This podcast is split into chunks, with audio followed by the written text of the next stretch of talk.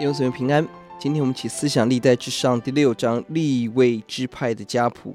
立位的家谱放在整段一到九章家谱的中间，很完整的描述。可以说作者对此的重视，很可以被掳归，很可能是被掳归回中很多是立位支派，而本来一群在圣殿中服侍神的人，但如今圣殿已被毁，又被重建。作者文士祭司以斯拉要重新。点燃他的同族人对圣殿的火热，即便我们遭遇这样的危机，但历代的先圣先贤谨守神的约，完成神的功，都是我们的榜样。特别强调大祭司一到十五、四十八到五十三，这是整个信仰的核心。在其中特别看到第四节，菲尼哈在关键时刻挺身而出，捍卫神的圣洁。第八节，撒都是大卫时期的中心祭司。第九节，亚撒利亚。在所罗门时服侍十四节，西莱亚是尼希米时代管理圣殿的人。这些历代的大祭司忠心完成神的工作，在今天仍然竭力起来建造神的殿。是的，我求主让我们起来效法这些榜样，关心建造教会。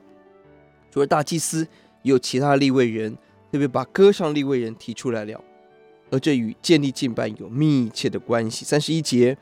约柜安设之后，大卫派人在耶和华殿中管理唱歌唱的事。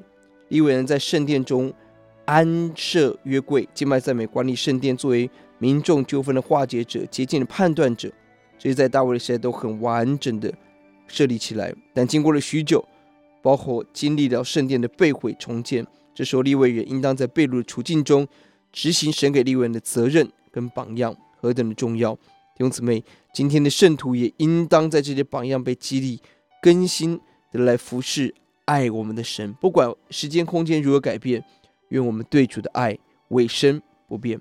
我们来祷告：耶稣，我们感谢您，欧洲啊，看到许多归回的立位人，他们忠心在他们的服侍当中。过去在圣殿，今日即便被毁，圣殿重新建立的时候，他们仍然坚持在这个地方。我主啊，诚愿。菲尼哈成为我们的榜样，撒都亚萨利亚成为我们的榜样。欧主啊，也让教会充满了赞美的声音，充满了敬拜、委身，把生命献给主的恩典。谢谢主，听我们的祷告，奉耶稣的名，阿门。